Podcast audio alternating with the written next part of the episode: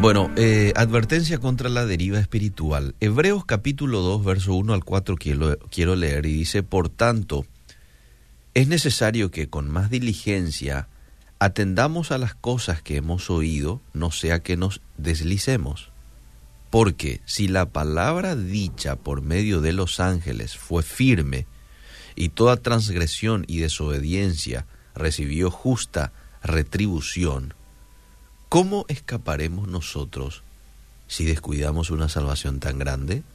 La cual, habiendo sido anunciada primeramente por el Señor, nos fue confirmada por los que oyeron, testificando Dios juntamente con ellos, con señales, prodigios y diversos milagros y repartimientos del Espíritu Santo según su voluntad. Acabo de leer Hebreos 2, 1 al 4. Deriva espiritual. ¿Qué es estar a la deriva? Estar a la deriva significa, según el diccionario, sin rumbo. Eh, estar a merced de las circunstancias. Eso es estar a la deriva. Sin un rumbo propio, merced de las circunstancias. En el ámbito físico, si hablamos de deriva, pongamos un ejemplo, es subirte a un flotador, te acostás encima del flotador, estás en una piscina, y es dejarte llevar por las olas. Esta es una manera relajante de pasar un día caluroso, pero no es una buena práctica para nuestra vida espiritual. Porque nadie deriva hacia la vida de santidad. Estuvimos hablando ayer y antes de ayer acerca de la santidad, los tipos de santidad. Y vimos que la santidad, una es posicional. Dios me santifica, pero la siguiente es progresiva, o sea, es intencional la vida de santidad. No es, ah, va a llegar en algún momento, no. Es determinación. Y es ser fiel todos los días a esa determinación. Es ir contra la corriente del mundo que siempre está queriéndote llevar a aguas contaminadas del pecado. Ahora, a pesar de eso, muchos cristianos hoy no le prestan atención a su vida espiritual y se alejan de Dios. Y esto sucede de manera tan silenciosa y tan gradual que a menudo no son conscientes de su condición hasta que comienzan a sentir las consecuencias negativas, mientras el Señor trata de atraerlos hacia Él. Por eso quiero compartir un poco algunas señales que da una persona que está a la deriva espiritual. En primer lugar, descuida la palabra de Dios.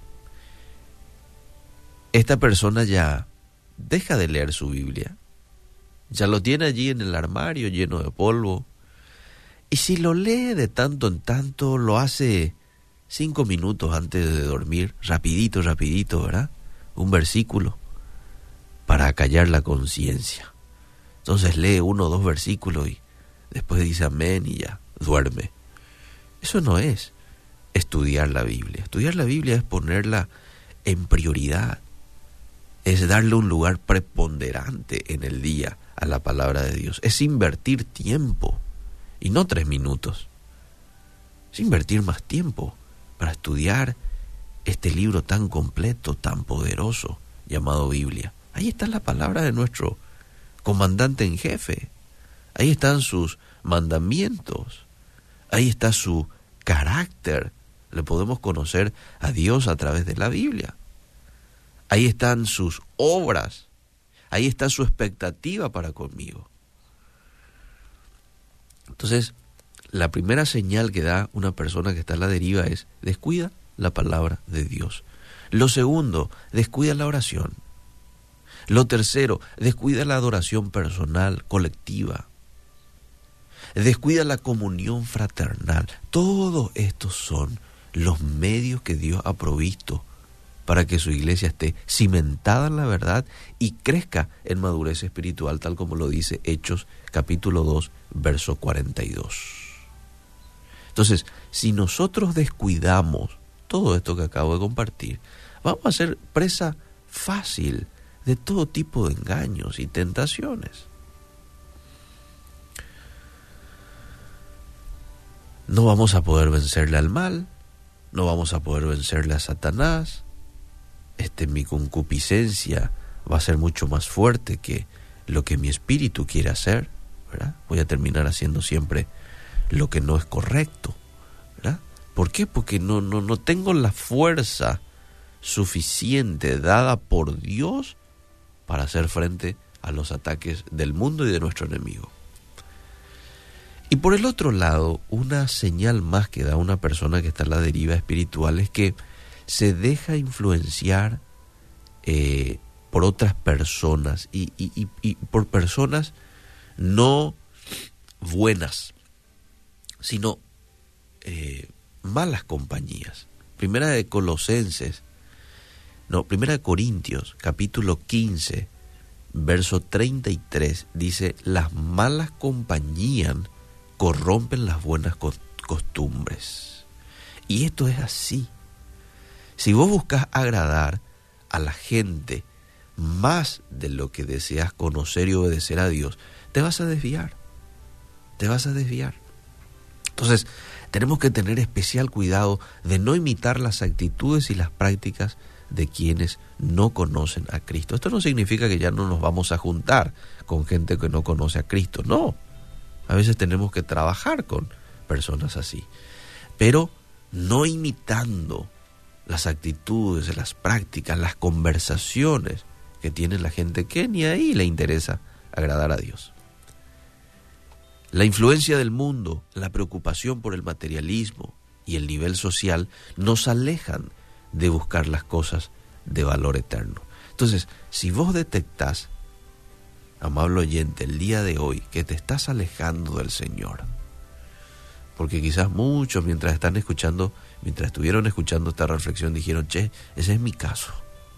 Entonces, si vos detectás eso, yo te animo a que vuelvas a Él con arrepentimiento, pidiéndole su gracia para seguir a Cristo con diligencia. ¿sí? Decirle, Señor, Sí, he pecado, me he alejado, he descuidado mi estudio de la palabra, mi oración, el ir a la iglesia, el estar con buena gente, con gente que te teme, con gente que camina en santidad.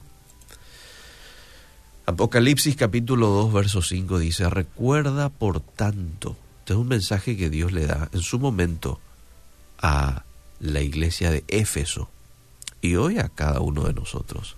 Recuerda por tanto de dónde has caído y arrepiéntete y haz las primeras obras, pues si no, vendré pronto a ti y quitaré tu candelero de su lugar, si no te hubieres arrepentido. Pero quiero resaltar esta primera parte del texto. Recuerda dónde has caído y arrepiéntete. Y me descuidé y caí juntándome con malas compañías. Ok. Mm, confieso, me arrepiento y vuelvo. Me descuidé dejando de orar y de leer la Biblia. Ok, me doy cuenta, confieso mi pecado y empiezo a hacer desde hoy.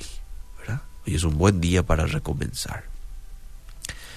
O descuidé mi relación cuando dejé de ir a la iglesia.